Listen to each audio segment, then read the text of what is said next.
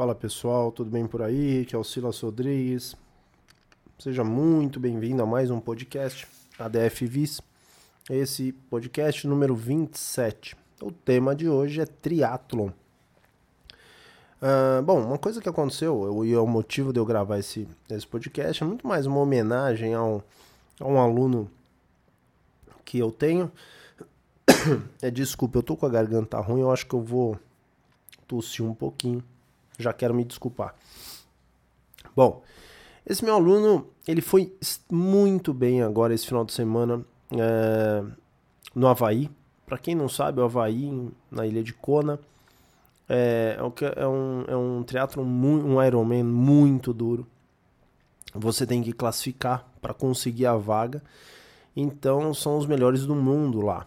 Né? Os caras treinam exatamente para essa prova.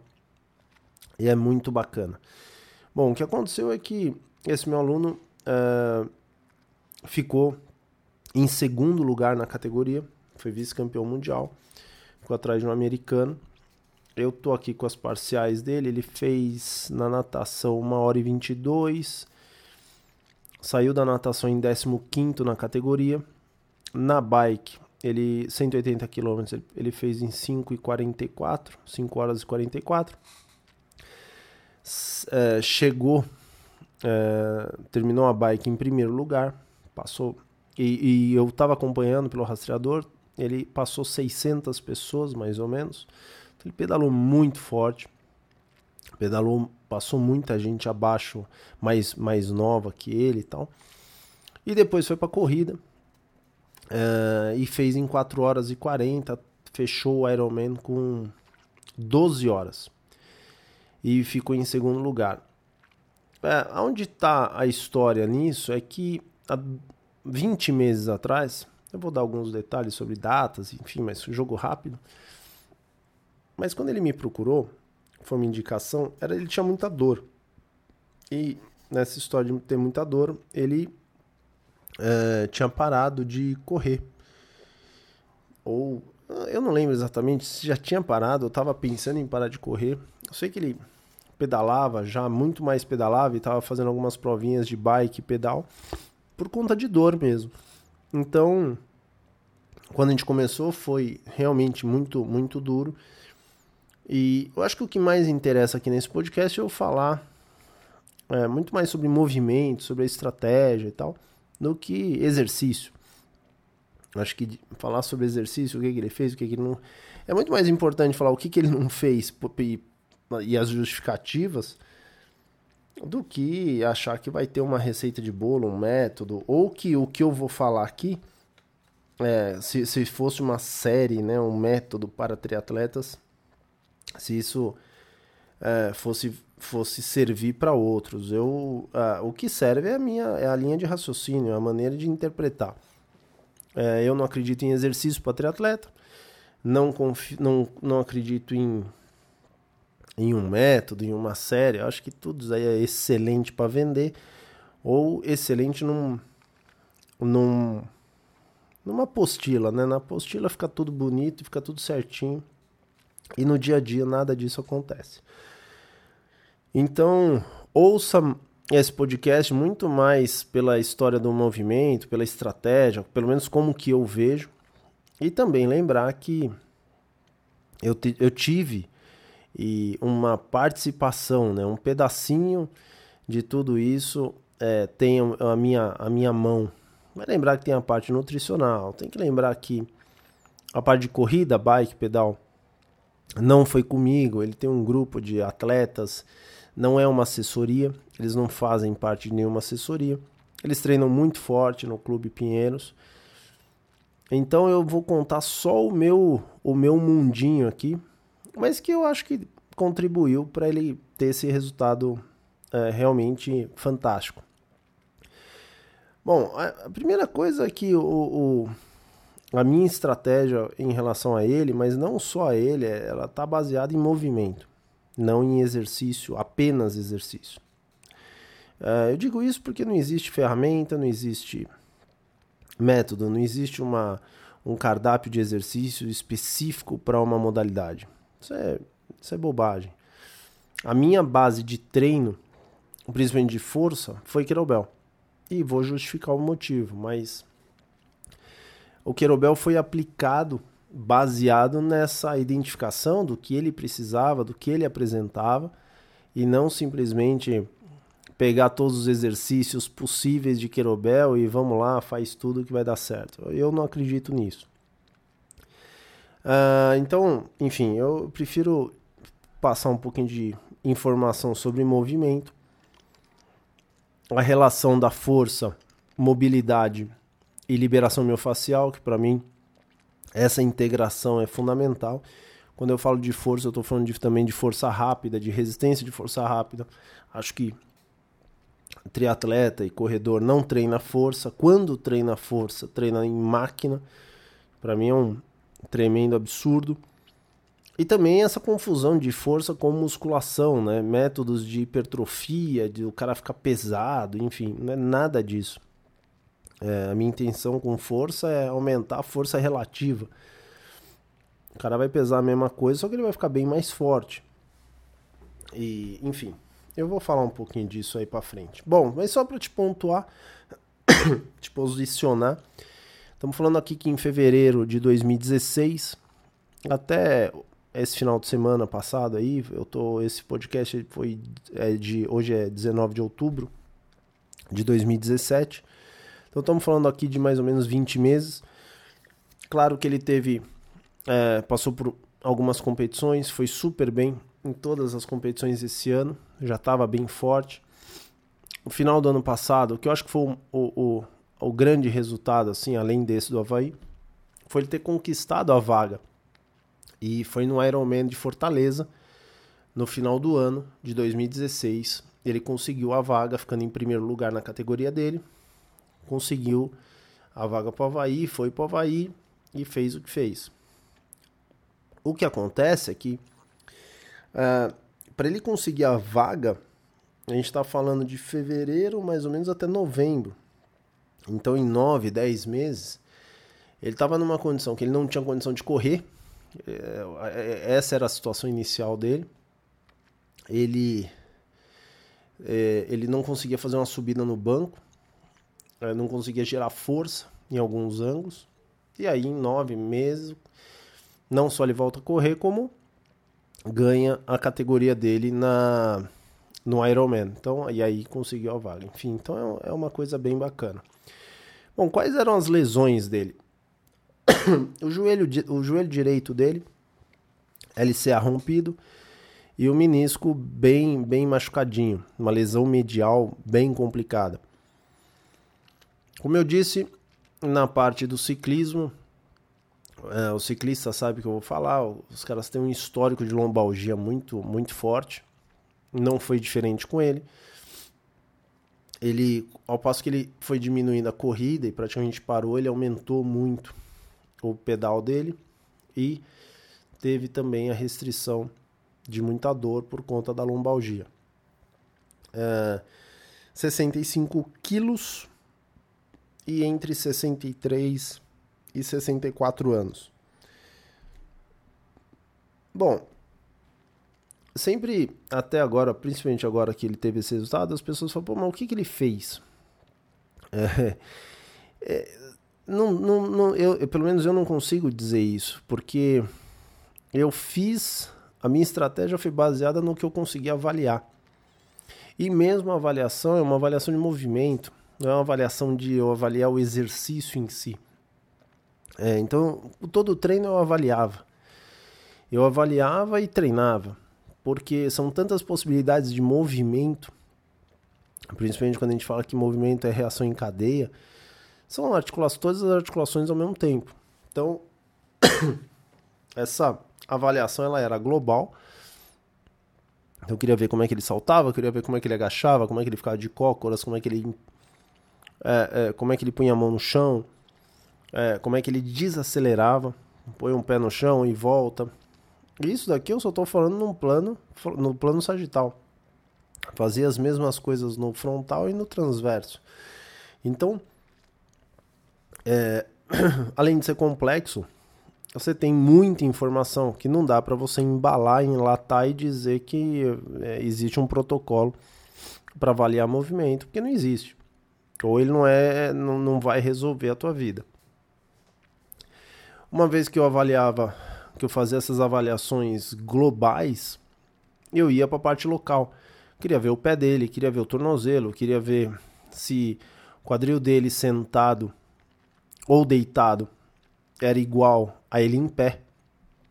Se, e sempre você vê que as coisas acontecem diferentes quando você está sentado, deitado ou em pé, mas tudo isso eu ia é, ajustando, anotando, enfim, fui traçando um, um cenário, né? Então, eu acho que todo movimento ele pode, ele deve ser avaliado, ele deve ser progredido e ele também deve ser regredido, né? E o começo de tudo, eu falei do joelho, eu falei é, da lombalgia, mas o começo de tudo está no pé. Então eu, eu, eu, posso afirmar que nesses 20 meses ele treinou todas as vezes sem tênis, descalço. Porque, principalmente, o pé direito dele é extremamente duro, sem mobilidade, sem força. E muito diferente, muito diferente do pé esquerdo. Um pé mais pronado. E como é reação em cadeia, pé pronado, você tem mais rotação interna, mais é, um pouquinho até de flexão de quadril. Então era mais complicadinho a situação ali.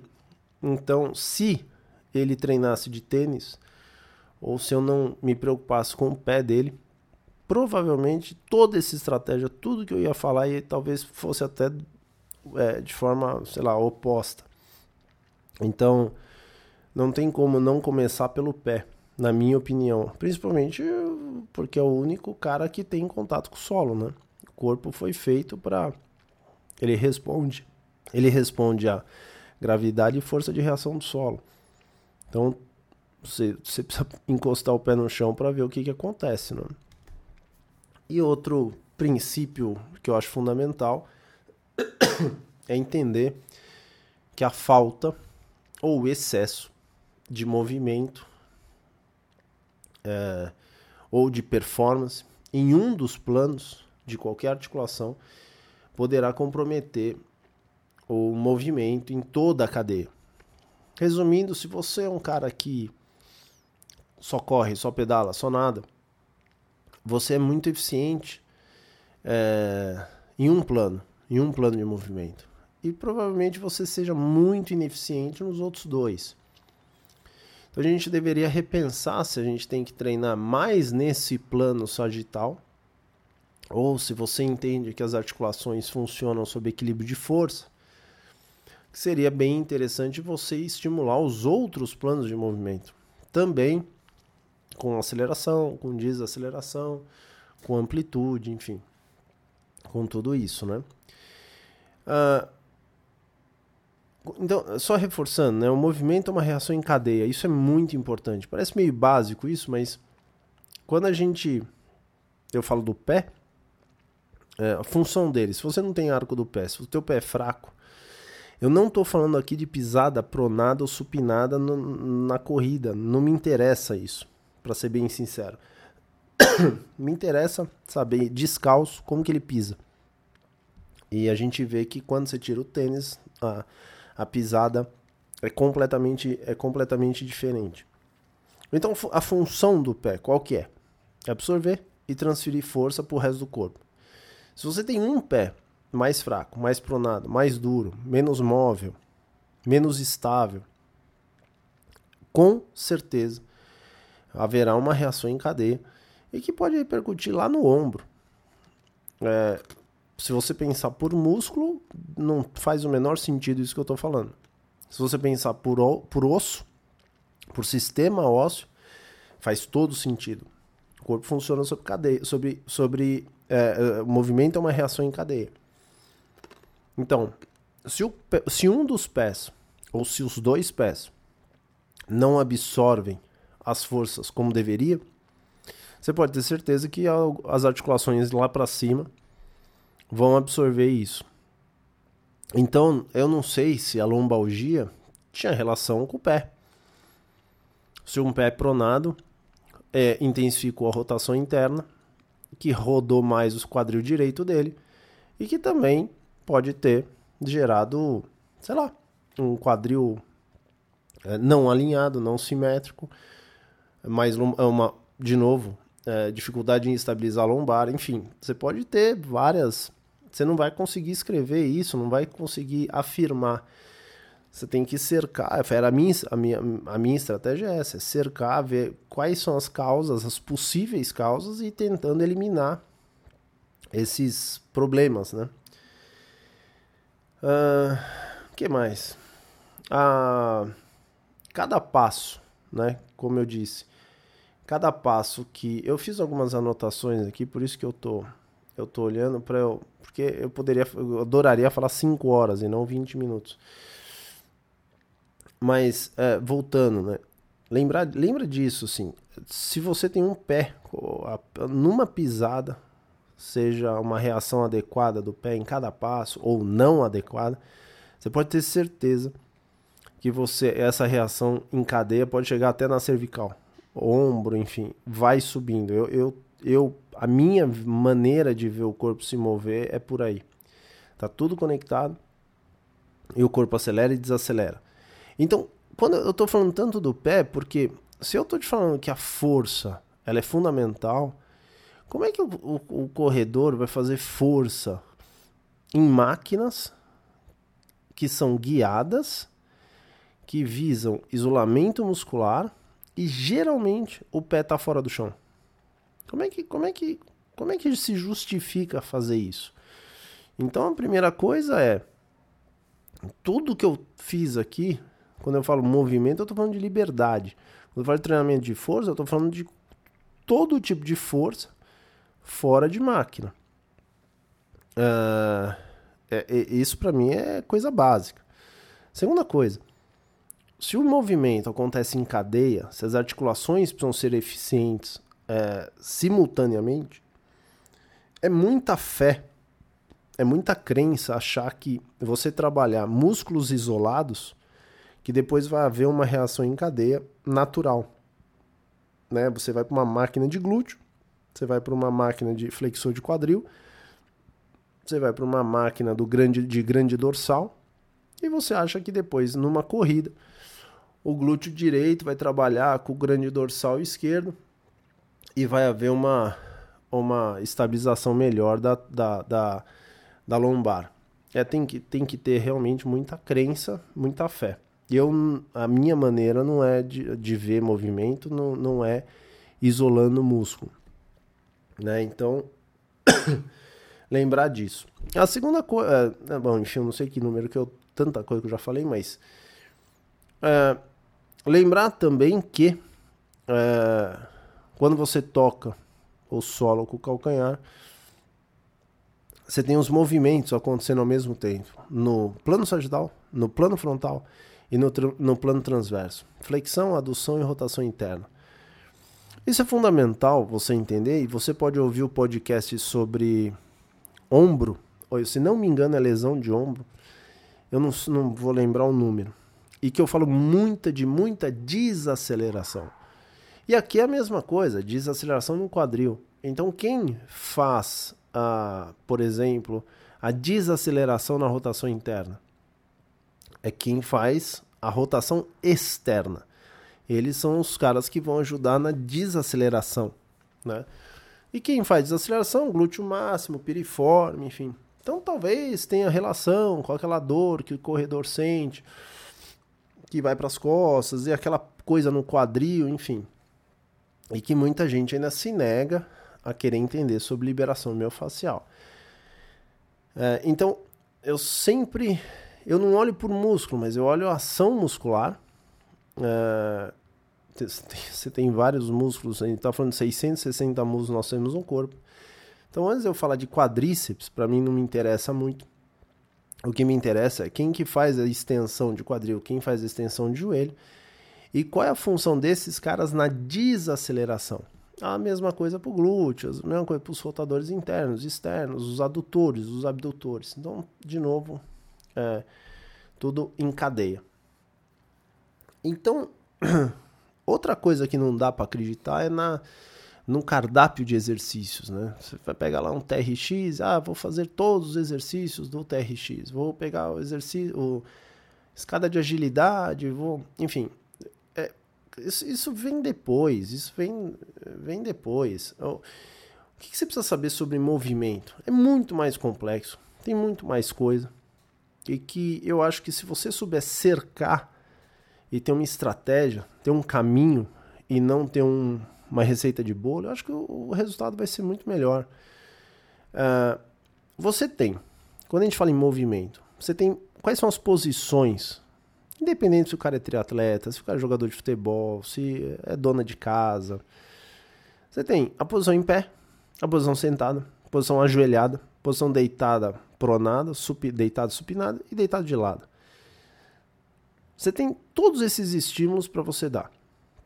Então, tá de novo, fazer só coisa deitado, é, ou alguma coisa muito complexa para pessoa em pé, você tem a opção de ir sentado, de ir para o semi-ajoelhado, você tem base simétrica, base assimétrica. Essas são as posições.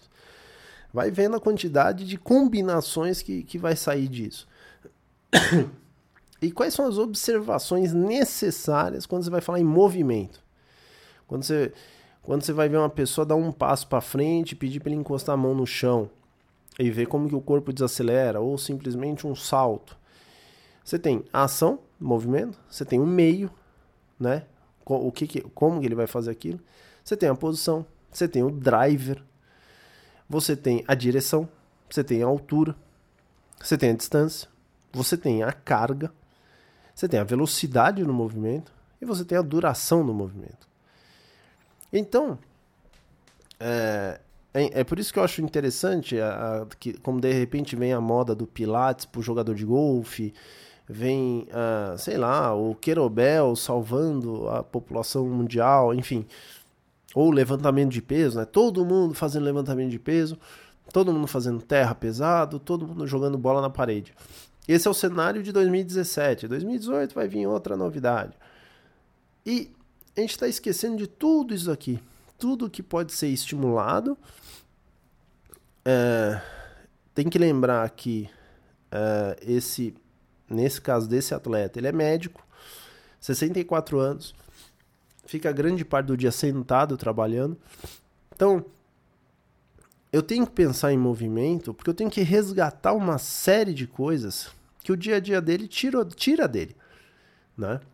E que quando ele vai treinar, ele vai repetir sempre corrida, natação e bike.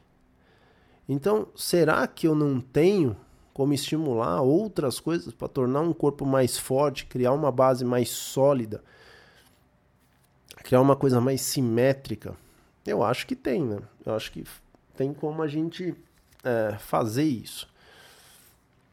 E lembrar que, seja com querobel na mão, seja simplesmente com uma mão livre ou com halter, você tem uma triangulação quando a gente fala em movimento, que é a altura num eixo vertical, a altura do joelho, a altura do teu ombro, até onde que vai um determinado movimento.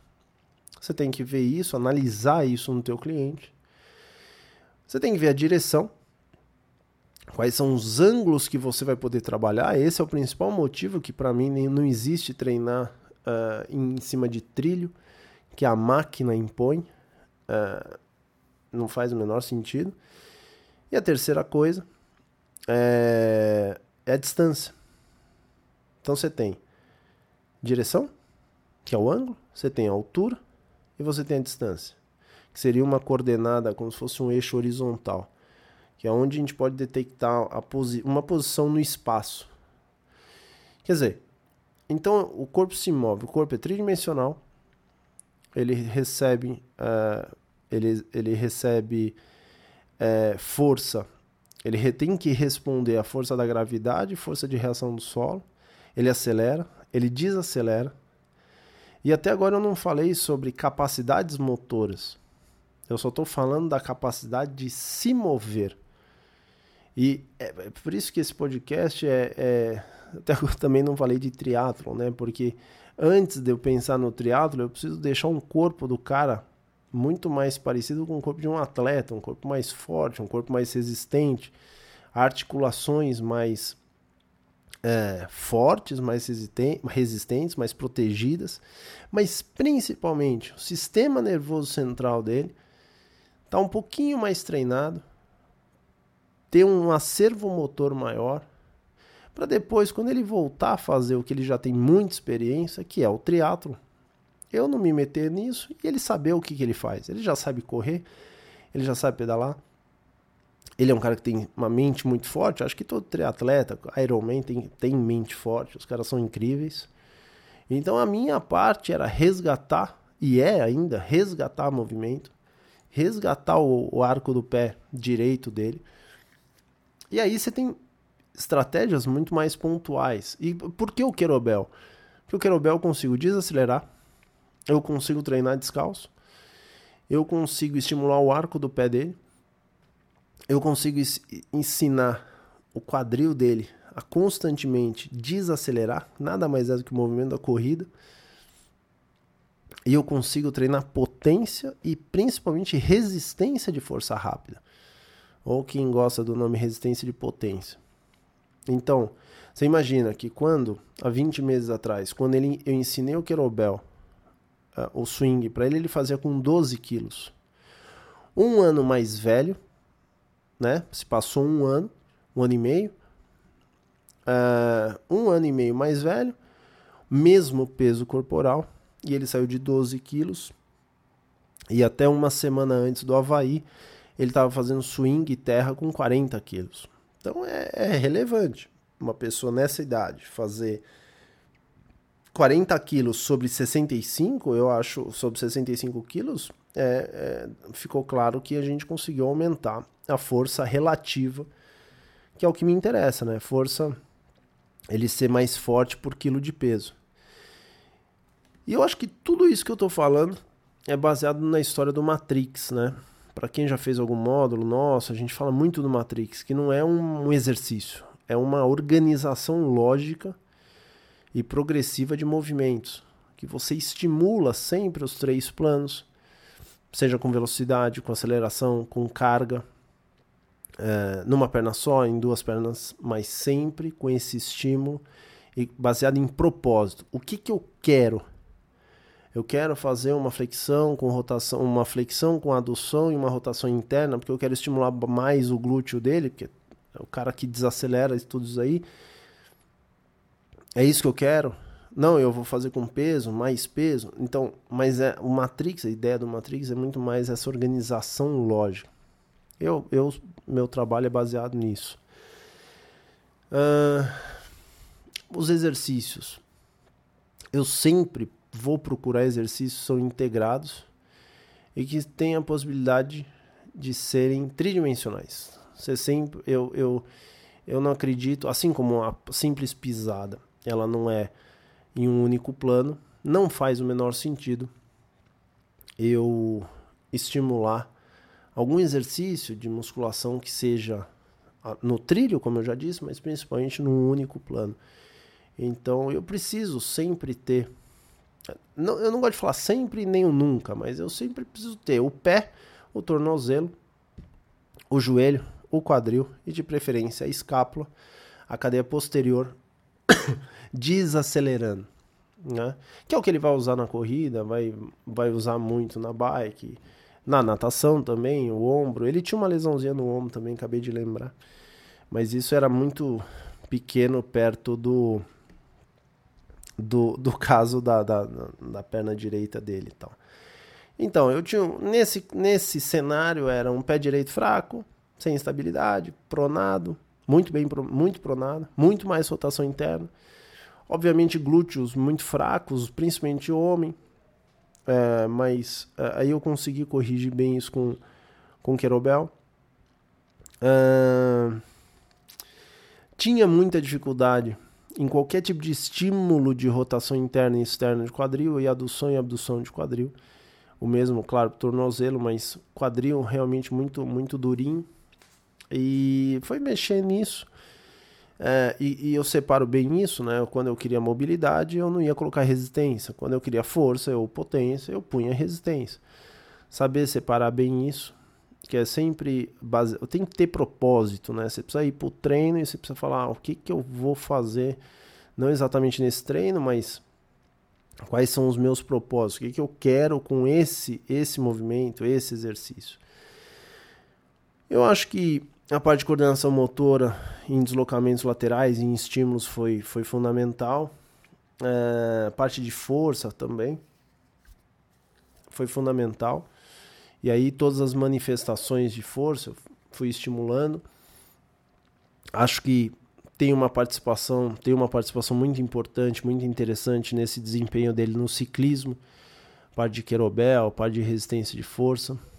Uh, os caras, ele pedala com gente muito mais nova que ele, os caras não aguentam e ele vai embora, enfim. Então, realmente, o triatleta é, geral, assim, eles não treinam muita força, não. Como eu disse, quando treina, vai para musculação e faz 3 de 10, né? Uh, outra coisa fundamental foi a parte da cadência. Eu, nessa parte eu contribuí um pouco de dele correr 100, mais ou menos 180 passos por minuto. Uh, principalmente no começo, eu consegui estimular bem isso, fazer que, que ele tivesse um pouquinho mais de flexão, que o pé dele, que ele não atacasse o o chão com o calcanhar, muito mais com o médio pé.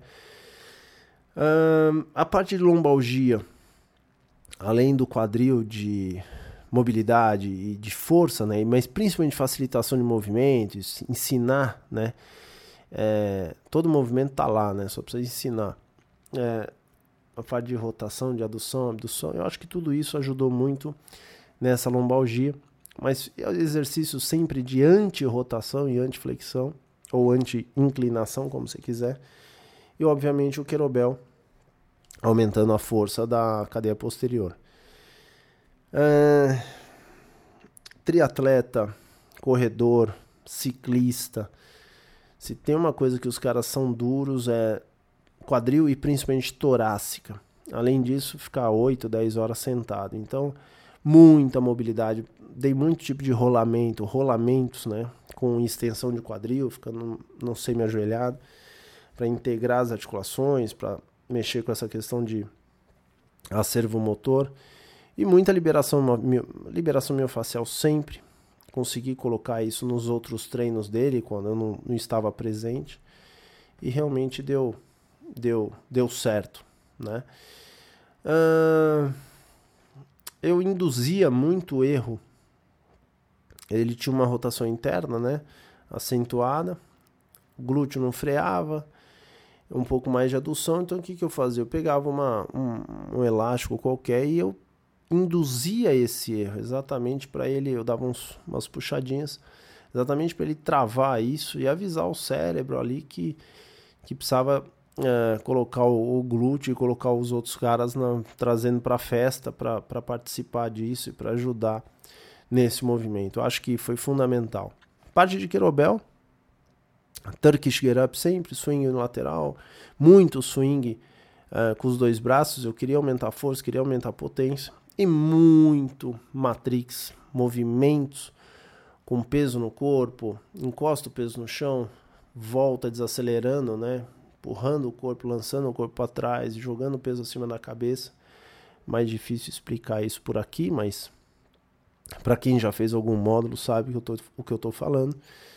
Uh, enfim, uh, tipos de avanço com rotação, com ou sem carga.